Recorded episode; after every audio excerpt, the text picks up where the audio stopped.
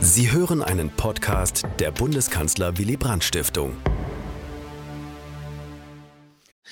Ich freue mich wirklich hier zu sein und ein ähm, Buch vorzustellen, äh, was mir wirklich wichtig ist, ähm, auch aus einer biografischen Geschichte, vielleicht kommen wir da im, im Gespräch draus, ähm, was aber genau das versucht, ähm, was Frau Greiner gerade schon gesagt hat, nämlich diese Zeit der Brandanschläge wirklich als Geschichte zu erzählen ähm, als eine historische Phase ernst zu nehmen und zu überlegen, was heißt das, sie so in den Blick zu nehmen. Und so will ich den Vortrag auch beginnen ähm, mit einer Geschichte, ähm, die hier ganz in der Nähe spielt, nämlich in Hamburg am 3. Oktober 1991. Dort beging an diesem Tag das nun genau ein Jahr wiedervereinigte Deutschland seinen ersten Tag der deutschen Einheit. Rund um die Binnenalster feierten Menschen aus dem ganzen Land ein großes Bürgerfest, in der Hamburger Handelskammer fanden mit Reden der Bundestagspräsidentin Rita Süßmuth und des Hamburger Bürgermeisters Henning Foscherau der offizielle Festakt zum neuen Nationalfeiertag statt. 1300 Gäste aus Politik und Gesellschaft waren geladen und auch zahlreiche Vertreter aus anderen europäischen Nachbarländern. Auch in diesem fand nämlich der deutsche Feiertag viel Aufmerksamkeit, wie etwa die intensive Presseberichterstattung zu diesem Anlass dokumentiert. Die deutsche Wiedervereinigung 1989-90 war bekanntlich nicht nur ein nationales Ereignis gewesen, sie war unter Zustimmung und Mitwirkung der europäischen Partner zustande gekommen und hatte dann selbst dem europäischen Einigungsprozess einen kräftigen Schub verliehen. Die ebenfalls 1990 neu in Gang gekommenen Verhandlungen der Vertiefung der Europäischen Union, also die Vertiefung der wirtschaftlichen Zusammenarbeit der Europäischen Gemeinschaft in die dann politische Europäische Union, liefen zu diesem Zeitpunkt, also im Herbst 91, auf Hochtouren. Denn für Anfang Dezember war das Gipfeltreffen in Maastricht terminiert, auf dem sich dann die Regierungschefs der EG-Staaten auf einen neuen Grundlagenvertrag der europäischen Zusammenarbeit einigten, der dann 93 in Kraft trat. Als ein doppeltes Fest der deutschen und europäischen Vereinigung und nicht als Tag der nationalen Nabelschau wollte die Bundesregierung den neuen Nationalfeiertag insofern auch verstanden wissen. In seiner Vorbereitung hatte etwa die CDU Anfang September unter dem Titel Gemeinsam in eine gute Zukunft Musterreden an ihre lokalen Mandatsträger und Funktionäre verteilt, die diese doppelte Aufgabe herausstellten, vor der die Bundesrepublik nun stehe und auf die sie mit Zuversicht blicken könnte. Nämlich gemeinsam die innere Einheit unseres Vaterlandes in Solidarität zu vollenden und die Einheit ganz Europas weiter voranzubringen. Wenn wir an diesem ersten Jahrestag auf der deutschen Ein äh, Jahrestags der deutschen Einheit auf unser Vaterland und die Entwicklungslinien in Europa blicken, so formulierte es die CDU-Zentrale, dann spüren wir, dass ein Traum wert zu werden beginnt, der lange Zeit kaum realistisch erschien, der Traum eines geeinten Deutschlands in einem zusammenwachsenden Europa. Doch tatsächlich beherrschten am 3. Oktober 1991 dann ein ganz anderes Thema den deutschen Nationalfeiertag. Keine zwei Wochen zuvor hatten sich im sächsischen Hoyerswerda heftige rassistische Ausschreitungen ereignet, bei denen teilweise bis zu 100 Gewalttäter mehrere Tage lang ein Wohnheim von vietnamesischen Vertragsarbeiterinnen und eine Flüchtlingsunterkunft mit Steinen und Brandsätzen angegriffen hatten. Die Polizei war der Lage nicht Herr geworden auch weil die Angreifer mit Applaus und Zurufen von Anwohnerinnen unterstützt wurden. Schließlich wussten sich die Verantwortlichen in Sachsen nicht anders zu helfen, als die Flüchtlinge und angegriffenen Vertragsarbeiter unter Polizeistadt aus der Stadt zu evakuieren. Fremdenfeindliche Übergriffe und Anschläge hatte es auch zuvor gegeben. Von offizieller Seite waren im Jahr 91 bis zu den Ausschreitungen in Hoyerswerda bereits 370 fremdenfeindliche Straftaten registriert worden, darunter 59 Brandanschläge. Doch das tagewährende Geschehen in Hoyerswerda bündelte nun die Aufmerksamkeit der Öffentlichkeit, die in den folgenden Tagen zunehmend besorgt eine ganze Serie rassistischer Angriffe beobachtete, die durch das Land zog. In Hamburg etwa machten die Zeitungen just am 2. Oktober mit der Nachricht auf, dass die Welle der Gewalt gegen Ausländer und Asylbewerber nun auch die Hansestadt erfasst hat. Jugendliche hatten im Stadtteil Wandsbeck versucht, das dortige Flüchtlingsheim anzuzünden. Entsprechend nachhaltig prägte die Gewalt die Feiern am 3. Oktober. Politikerinnen aller Parteien riefen die Deutschen in Ost und West, wie es die Tagesschau am Abend formulierte, zu Solidarität untereinander und zur Toleranz gegenüber Ausländern auf. Bundestagspräsidentin Rita Süßmuth appellierte beim Staatsakt in der Hamburger Handelskammer nachdrücklich, sich der Gewalt gegen die ausländischen Mitbürger mit aller Macht entgegenzustellen. Und auf den Straßen Hamburgs, aber auch in anderen Städten, in Berlin, Frankfurt, protestierten zugleich vor allem linke und migrantische Gruppen mit teilnehmerstarken Demonstrationen gegen die rassistischen Attacken. Doch statt den Angriffen mit den Appellen und Protesten Einhalt zu gebieten, eskalierte der 3. Oktober die Gewalt maßgeblich. Im ganzen Land registrierte die Polizei am Tag der Einheit Angriffe und Ausschreitungen. In Krefeld stach ein Deutscher vor den Augen von Passanten einen türkischen Arbeitsmigranten mit acht Messerstichen nieder. Im niederrheinischen Hamminkeln wurde bei Angriffen auf ein Flüchtlingsheim vier Personen verletzt. Auf Rügen griffen 30 Jugendliche ein von 21 Asylbewerbern bewohnte Baracke an, die völlig abbrannte. Weitere Brandanschläge wurden aus Baden-Württemberg, Bayern, Niedersachsen und Bremen gemeldet. In Brandenburg, Sachsen und Mecklenburg-Vorpommern kam es auf offener Straße zu Attacken und Misshandlungen von Flüchtlingen. Tag der Einheit, Tag des Hasses, titelte die Taz am 4. Oktober 1991 angesichts der mit dieser Aufzählung keineswegs vollständig erfassten Angriffe und Übergriffe. Und auch andere Zeitungen sprachen von der Eskalation der Gewalt zum Tag der Einheit. Nicht anders sah es in der europäischen Presse aus, die ebenso ausführlich davon berichtete wie Germany's first anniversary as a reunited nation was troubled by racist attacks by right-wing groups. In ihren Berichten reaktivierten die Gewalt Sorgen über das Wiedererwachen eines deutschen Nationalismus, der die Wiedervereinigung ein Jahr zuvor schon begleitet hatte. Unter den zahlreichen Vorfällen am 3. Oktober konzentrierte sich die mediale Aufmerksamkeit besonders auf einen Brandanschlag im niederrheinischen Hünxe, wo in den frühen Morgenstunden drei Jugendliche von einer privaten Feier zum Tag der deutschen Einheit aufgebrochen waren und Molotow-Cocktails auf das örtliche Flüchtlingsheim geschleudert hatten. Vier Kinder wurden dabei von dem explodierenden Brandkörper im Schlaf überrascht. Zwei junge Mädchen erlitten schwerste Verbrennungen. Die Bildzeitung setzte in den fünf Tagen nach dem 3. Oktober den Brandanschlag in Hünxe viermal auf die Titelseite und trug damit entscheidend dazu bei, die rassistische Gewalt endgültig zum politisch bestimmenden Thema und Hünxe neben Hoyerswerda zur Chiffre dieser Gewalt zu machen, die im Herbst 91 die Bundesrepublik durchzog. Rund 250 fremdenfeindliche Straftaten hatten Bundeskriminalamt und Verfassungsschutz in den vergangenen Jahren durchschnittlich pro Jahr in ihren Statistiken registriert. Am Beginn des Jahres 91 waren es schon rund 50 pro Monat gewesen. Für den September 91 zählte man dann allerdings, vor allem ab der Monatsmitte, also ab Hoyerswerda, 314, für den Oktober gar 961 fremdenfeindliche Straftaten. Darunter waren Beleidigungen, das Rufen ausländerfeindlicher Parolen und Drohungen gegenüber Flüchtlingen, aber auch viele schwere Gewalttaten. Allein mehr als 150 Brandanschläge auf Flüchtlings- und Ausländerheime, also durchschnittlich fünf pro Tag, registrieren die Polizeibehörden allein im Oktober 91. Im November und Dezember gingen die Zahlen wieder zurück, doch als die Statistiker am Jahresende Bilanz zogen, zeigte sich das Ausmaß der Gewalt in aller Deutlichkeit.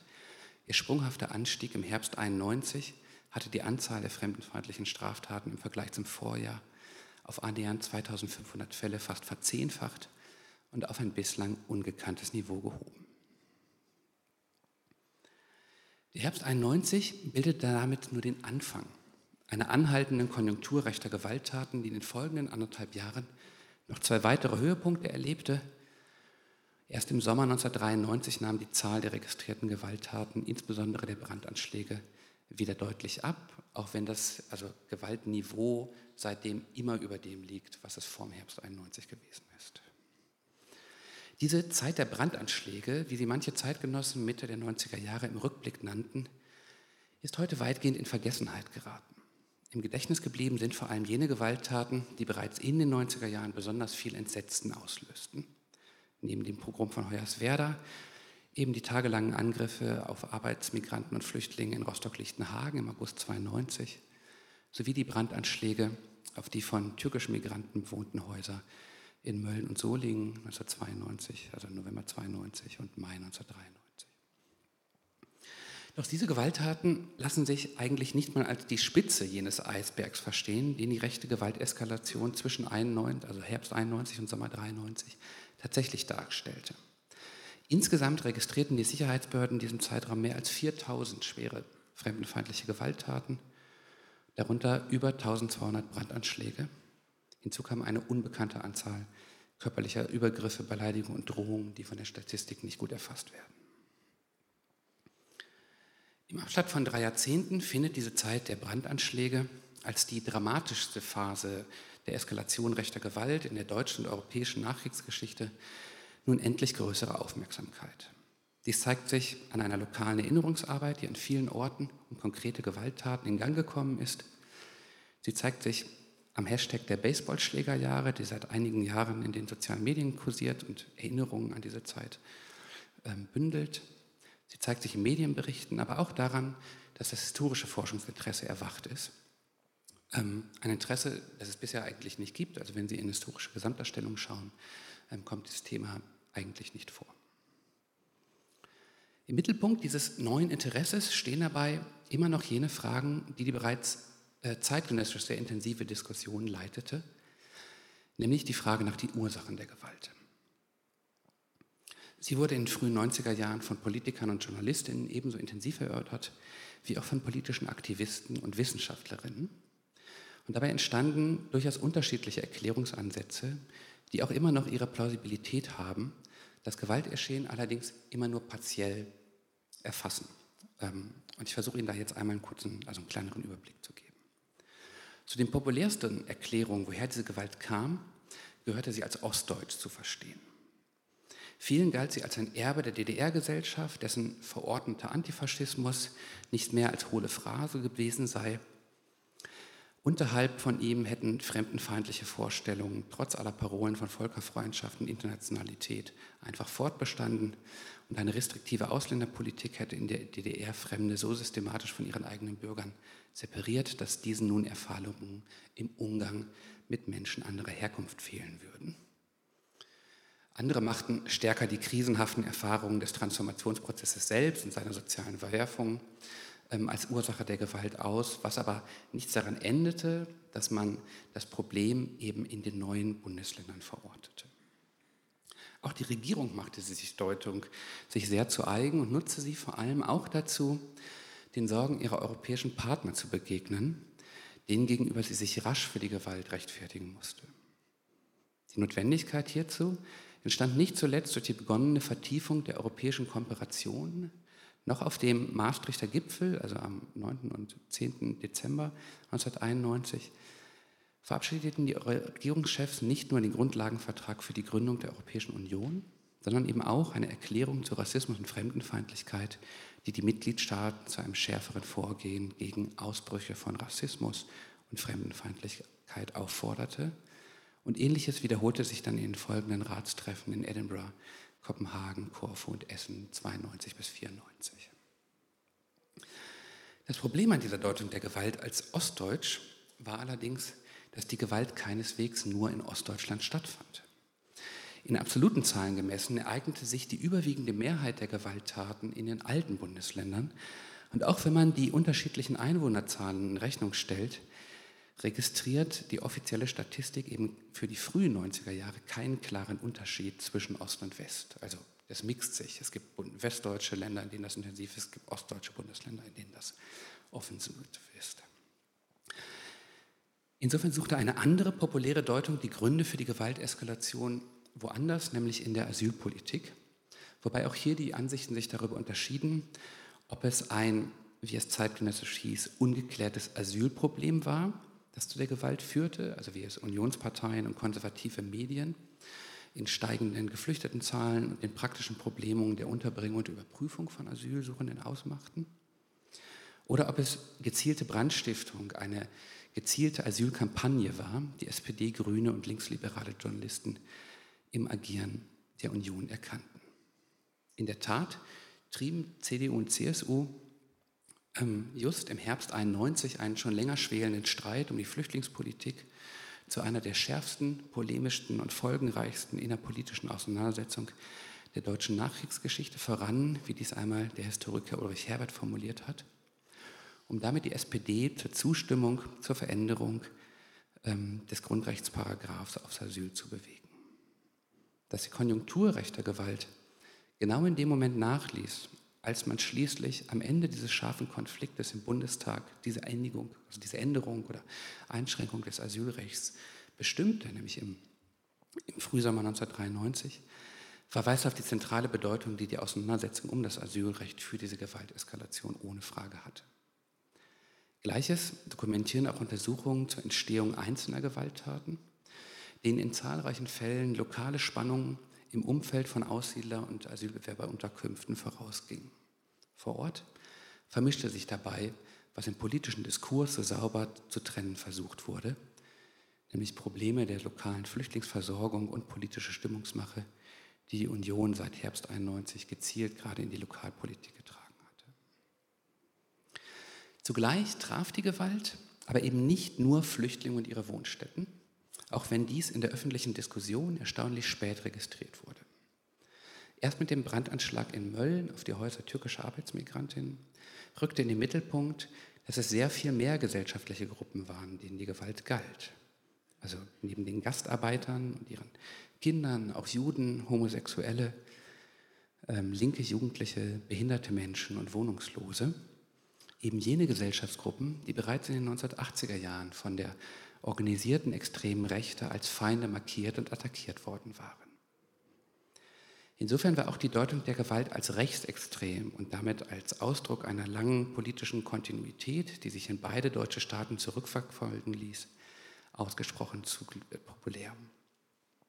Zugleich war aber ebenso offensichtlich, dass die Gewalt in diesem Fall, also in den frühen 90er Jahren, gerade nicht von organisierten Gruppen verübt wurde, wie es etwa noch ein Jahr zuvor der Fall gewesen war, auf dem Höhepunkt des Rechtsterrorismus in der alten Bundesrepublik. Gerade in Abgrenzung zu den terroristischen Anschlagen der Wehrsportgruppen und anderer neonazistischer Terrororganisationen der frühen 80er Jahre betonten die Spitzen der Sicherheitsbehörden 1991 insofern nachdrücklich, es nicht mit einer braunen RAF zu tun zu haben. Die Gewalt werde vielmehr spontan von unorganisierten Personen verübt, weshalb ihr polizeilich auch so schwer zu begegnen sei. In der Tat zeigten kriminologische Untersuchungen schnell, dass die rechten Gewalttaten nur zu einem ausgesprochen kleinen Teil politisch organisiert, äh, Gewalttäter zu einem kleinen Teil politisch organisiert waren. Selbst ein einigermaßen geschlossenes Weltbild ließ sich bei den wenigsten finden. Die meisten besaßen nur diffuse emotionale Abneigung gegenüber Ausländern und Fremder, wie das eine kriminologische Untersuchung dann feststellt. Und in vielen Fällen konnten die Täter nicht mal ein wirkliches Motiv für ihre Tat angeben. Auffällig war vor allem, dass es sich bei ihnen fast ausschließlich um junge Männer handelte, in den allermeisten Fällen unter 20 Jahre alt. Vor diesem Hintergrund wurde die rassistische Gewalt der frühen 90er schließlich auch als eine Form der Jugendgewalt interpretiert und damit als Ausdruck jugendlicher Orientierungslosigkeit und Frustration. Eine Deutung, mit der insbesondere Pädagogen zu den gefragtesten wissenschaftlichen Experten auf diesem Gebiet aufstiegen und die die Entstehung breiter bildungspolitischer Angebote anleitete, die der Gewalt entgegenwirken sollten mit durchaus zweifelhaften Ergebnissen, wie vielleicht gerade die bekannteste Form, also die sogenannte akzeptierende Jugendarbeit zeigt. Ähm, da können wir vielleicht ein bisschen ausführlicher drüber reden im Gespräch noch. Dieses Bündel an Deutungen und Erklärungsmustern, also Gewalt als Ostproblem, als Teil des Asylstreits, als Ergebnis rechtsextremer Traditionen oder als Jugendgewalt, diese rückblickend zu ordnen, fällt ausgesprochen schwer. Wenn ich es versuchen sollte, würde ich die entscheidende Entwicklung in der Entstehung gerechter Jugendkulturen wie der der Skinheads in den 1980er Jahren sehen, die Gewalt gegen Fremde eben zum Teil ihres identitären Habituses machten, ähm, deren Gewaltpotenzial aber dann eben von Pädagogen, Medien und Politikern mit dem Verweis auf den Mangel an einer dezidierten politischen Überzeugung übersehen wurde. Im sich zuspritzenden Streit um die Asylpolitik realisierte sich dann 91 genau dieses Potenzial, sodass es eine nicht organisierte und auch nicht geplante Organisation, äh, Gewalt war, die eben Ausdruck der eigenen Identität war und ohne die Lenkung durch Rechtsorganisationen auskam. Darauf, dass diese Gewalt dabei in der ostdeutschen Transformationsgesellschaft besonders gute Bedingungen vorfand, darauf komme ich dann gleich nochmal zurück. Wichtiger als die Frage nach den Ursachen ist mir aber dass wir heute auch andere Fragen an diese Zeit der Brandanschläge stellen können und sollten. Historisch mindestens ebenso bedeutsam ist es, nach den Folgen und Wirkungen zu fragen, die diese Gewalt kurz- und langfristig hatte. Wozu führte sie? Wie prägte die Gewaltwende das Zusammenwachsen Deutschlands, aber auch den europäischen Einigungsprozess über das Abflachen des Sommers 1993 hinaus? Eben um diese Fragen geht es ganz besonders in dem Sammelband, dessen Ergebnisse ich in dem Vortrag hier heute zusammenführe. Folgen lassen sich dabei in durchaus unterschiedlichen Zusammenhängen zeigen, von denen ich hier zumindest vier umreißen möchte. Erstens prägte die Gewalt, prägte die Gewalt das Zusammenwachsen von Ost- und Westdeutschland in den 90er Jahren nachhaltig. Dies lag nicht nur an der stigmatisierenden Vorstellung vom braunen Osten, die noch im Vereinigungsprozess entstanden war, sich mit der Diskussion um die Gewalt seit dem Herbst 91 aber massiv popularisierte. Auch die Gewalt selbst wirkte in Ostdeutschland transformativ und konnte sich hier Mitte der 1990er Jahre dauerhaft etablieren. Nicht nur sank die Zahl der Gewalttäter im Westen 1993, 94 weitaus stärker ab als in den neuen Bundesländern. Vor allem bewahrte die Gewalt dort ihren Charakter als weitgehend unorganisierte Alltagsgewalt, die aus informellen Freizeitgruppen, wie das dann in den Quellen heißt, heraus verübt wurde. Im Westen fanden sich rechte Gewalttäter hingegen zu dieser Zeit wieder stärker in organisierten rechtsextremen Gruppen. In dieser Weise entfaltete rechte Gewalt in Ostdeutschland auch über die Mitte der 90er Jahre hinaus die Kraft, die soziale Topographie und Struktur gerade kleinerer Städte und Gemeinden langfristig zu verändern. Sie schuf um die Treffpunkte rechter Jugendgruppen Angstzonen, die Ausländer und andere potenzielle Gewaltopfer aktiv mieden.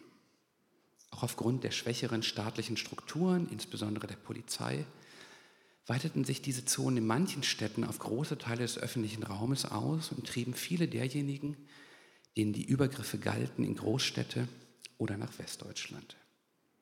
Ostdeutsche Stadtgesellschaften wurden damit vielfach einförmiger. Es entstanden lokale Kulturen der Intoleranz und aggressiven Abgrenzung gegen alles Fremden, die es in manchen Regionen demokratischen Kräften auf lange Zeit und manchmal eben bis heute schwer machen, sich Gehör zu verschaffen. Dass dann seit dem Ende der 90er Jahre alle ostdeutschen Bundesländer eine höhere Quote fremdenfeindlicher Gewalt aufweisen als die im Westen der Republik, fügt sich in dieses Bild. Zweitens etablierte die Gewalt aber noch etwas anderes für dieses neue vereinte Deutschland, nämlich ein anderes Problem des gesellschaftlichen Zusammenhalts, das bereits in den Reden zum 3. Oktober 1991 sichtbar wurde. Besonders deutlich hatte es Bundespräsident Richard von Weizsäcker formuliert, als er zu diesem Datum eindringlich mahnte, dass sich der Vereinigungsprozess letzten Endes in unserer Fähigkeit zur Mitmenschlichkeit mit den Ausländern erweisen werde. Vor allem mit dem Brandanschlag in Mölln, der nicht Flüchtlinge, sondern Menschen traf, die teils mehr als 20 Jahren in Deutschland lebten, rückte dann die Frage in den Mittelpunkt, was die Gewalt eigentlich für das Zusammenleben der Deutschen und ihrer, wie es freundlich formuliert damals hieß, ausländischen Mitbürger bedeute diese erlebten die Gewalt als massive Bedrohung des eigenen Lebens. In Gastarbeiter-Communities, aber auch unter Juden wurde nicht nur intensiv diskutiert, inwieweit ein weiteres Leben in Deutschland überhaupt noch möglich sein könnte oder ob man zurückkehren müsste, also in die Türkei oder in andere Länder. Die Gewalt prägte vor allem durch präventive Schutzmaßnahmen auch den Alltag der Menschen tiefgreifend. Migranten rüsteten ihre Wohnungen mit Feuerlöschern aus, befestigten Seile, um im Brandfall aus ihren höher gelegenen Wohnungen fliehen zu können, oder schliefen teilweise jahrelang in Kleidung, um das eigene Haus im Notfall schnell verlassen zu können. Manche bewaffneten sich oder dachten über Gegenwehr nach. Doch diese Geschichte ist nicht nur eine der Polarisierung und Entfremdung zwischen deutscher Mehrheitsgesellschaft und migrantischer Minderheit. Von herausragender Bedeutung in ihr waren ebenso die sogenannten Lichterketten, die nach Mölln einsetzten und in zahlreichen Städten Millionen Menschen auf die Straße brachten, um ein Zeichen gegen Gewalt und Ausländerfeindlichkeit und für, Ausländer, äh, für die ausländischen Mitbürger zu setzen. Ein vergleichbares Bekenntnis der Mehrheitsgesellschaft für eingewanderte Minderheiten hat es in der Geschichte der Bundesrepublik zuvor nicht gegeben. Massendemonstrationen, aber auch die Vielzahl lokaler Solidaritätsbekundungen mit unseren Ausländern, also wie es dann immer wieder heißt, also durch Schulen, Betriebe, Stadtparlamente äh, und andere lokale Akteure, bilden den Ausgangspunkt einer Diskussion um die Frage, was beziehungsweise vor allem wer das neue Deutschland eigentlich sei und öffneten Wege für Debatten um den Platz und die Rechte von Menschen mit Migrationshintergrund, die sich dann im weiteren Verlauf der 1990er Jahre fortsetzen und schließlich in die weitreichenden Reformen des Staatsbürgerrechts unter der dann rot-grünen Bundesregierung an die Jahrtausendwende mündeten. Drittens wurde die öffentliche Auseinandersetzung mit der rechten Gewalt am Beginn der 90er Jahre auch zu einem wichtigen Feld, auf dem das vereinte Deutschland das Verhältnis von Staat und Zivilgesellschaft zu verhandeln begann. Dies war nicht nur durch die auch im Rückblick noch immer beeindruckende Mobilisierungskraft notwendig, die vor allem die Lichterkettenbewegung entfaltete. Schon im Herbst 91 hatten an zahlreichen Orten Menschen damit begonnen, den durch die Polizei nicht mehr gewährleisteten Schutz von Flüchtlingsheimen mit Mahnwachen und Telefonketten selbst in die Hand zu nehmen. Solche Maßnahmen waren Teil einer ganzen Reihe neuer Praktiken des Anti-Rechts-Engagements, die sich am Beginn der 90er Jahre etablierten und eine lautstarke Zivilgesellschaft schufen, die die Untätigkeit der Regierung kritisierte, den Kampf gegen Rechts aber zugleich auch als eine Aufgabe begriff, die man nicht staatlichen Instanzen allein überlassen konnte. Aus der entgegengesetzten Perspektive, also der der Bundesregierung, hatten aber auch die Vorwürfe eines Staatsversagens ähm, diese so sehr unter Druck gesetzt, dass sie ein Interesse daran hatte, nicht allein verantwortlich für diese Aufgabe zu werden. Aus dieser Gemengelage heraus bildete sich in der Auseinandersetzung mit der rechten Gewalt ein eng verflochtenes Zusammenspiel gesellschaftlicher und staatlicher Akteure, die etwa durch Förderprogramme aneinander gebunden waren, aber erst noch Wege und Rollen für ein gemeinsames Agieren finden mussten.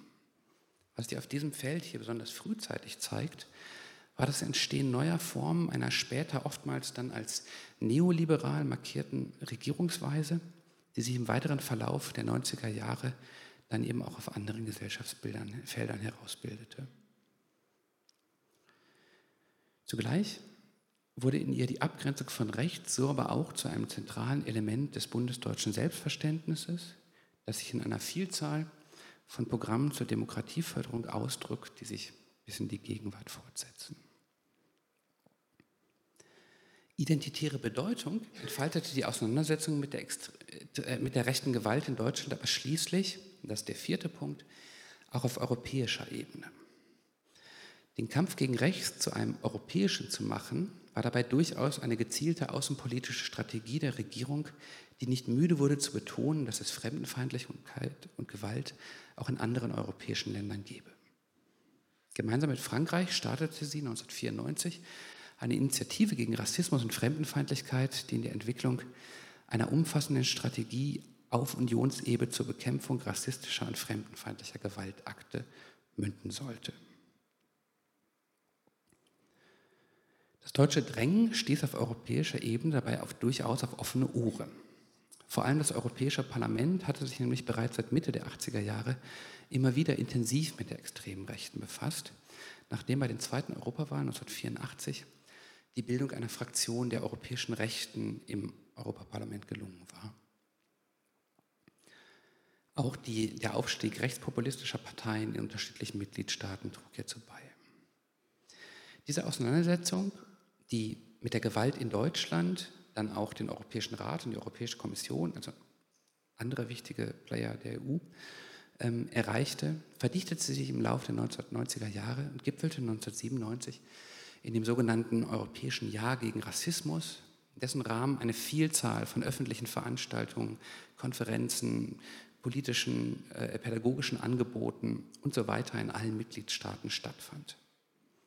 Zugleich begann die Kommission aber auch, ihre Kompetenzen im Arbeitsrecht zu nutzen, um rechtliche Instrumente eines Antidiskriminierungsrechts zu etablieren, die nach der Jahrtausendwende dann die Mitgliedstaaten erreichten. Diese durchaus intensiven Aktivitäten, die europäische Institutionen in einem formal nicht vergemeinschafteten Politikfeld der Antirechtspolitik entfalteten, also einem Feld, auf dem sie eigentlich gar nicht richtig agieren dürfen, erklären sich dabei vor allem aus den übergreifenden Hoffnungen, die an den Kampf gegen Rassismus geknüpft würden. Er könne, so steht es in einem Papier von 1996, ein konstitutives Element der europäischen Identität bilden. Die Debatte um die Entstehung einer Werteunion, die die politische Integration des Maastrichter Vertrages auf einer normativen Ebene fortführen sollte, spielte in den 90er Jahren eine ausgesprochen wichtige Rolle. Und hier drin eben die Vorstellung, man könnte Europa vielleicht in Abgrenzung gegen rechts definieren. Antirassismus war insofern als zentraler Bestandteil eines europäischen äh, Wertekanons vorgesehen, auf den man, so glaubte man, sich alle Mitgliedstaaten einigen könnten. Diese Hoffnung scheiterte dann an der Jahrtausendwende mit der Erweiterung der Europäischen Union und vor allem eben mit dem Scheitern der Sanktionen gegen die damalige Beteiligung der FPÖ in Österreich. Das kann ich gleich gerne in der, ähm, in der Diskussion noch ein bisschen genauer erklären. Sie sind deswegen trotzdem nicht folgenlos gewesen, diese Diskussionen.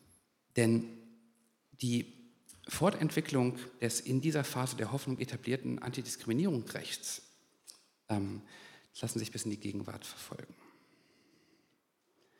Wir können über diese und über weitere Formen, äh, Folgen dieser Zeit der Brandanschläge gleich gerne ausführlicher diskutieren. Was sie zusammengenommen zeigen, ist aber, dass es eine Zeit ist, die keineswegs jene randstellige Rolle in der jüngeren deutschen und europäischen Geschichte einnimmt, die historische Darstellung und auch die öffentliche Erinnerung noch immer zuschreiben. Es handelt sich bei, viel, bei ihr vielmehr, so würde ich sagen, um eine ausgesprochen prägende Phase, in der Probleme und Debatten entstanden, die noch immer ungelöst sind und die uns auch heute noch beschäftigen. Auch um in diesen Diskussionen weiterzukommen, lohnt es sich, glaube ich, die Zeit der Brandanschläge als das zu erkennen, was sie historisch waren. Ein prägender Moment im Zusammenwachsen des neuen vereinten Deutschlands wie des politischen Europas, der nach 30 Jahren endlich seinen Platz in den Geschichtserzählungen finden sollte, die wir uns Historikern, aber auch wir als Land etwa am 3. Oktober gegenseitig erzählen. Dankeschön.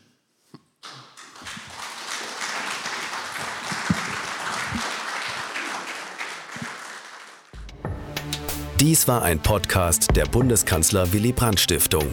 Für mehr besuchen Sie uns auf www.willy-brandt.de.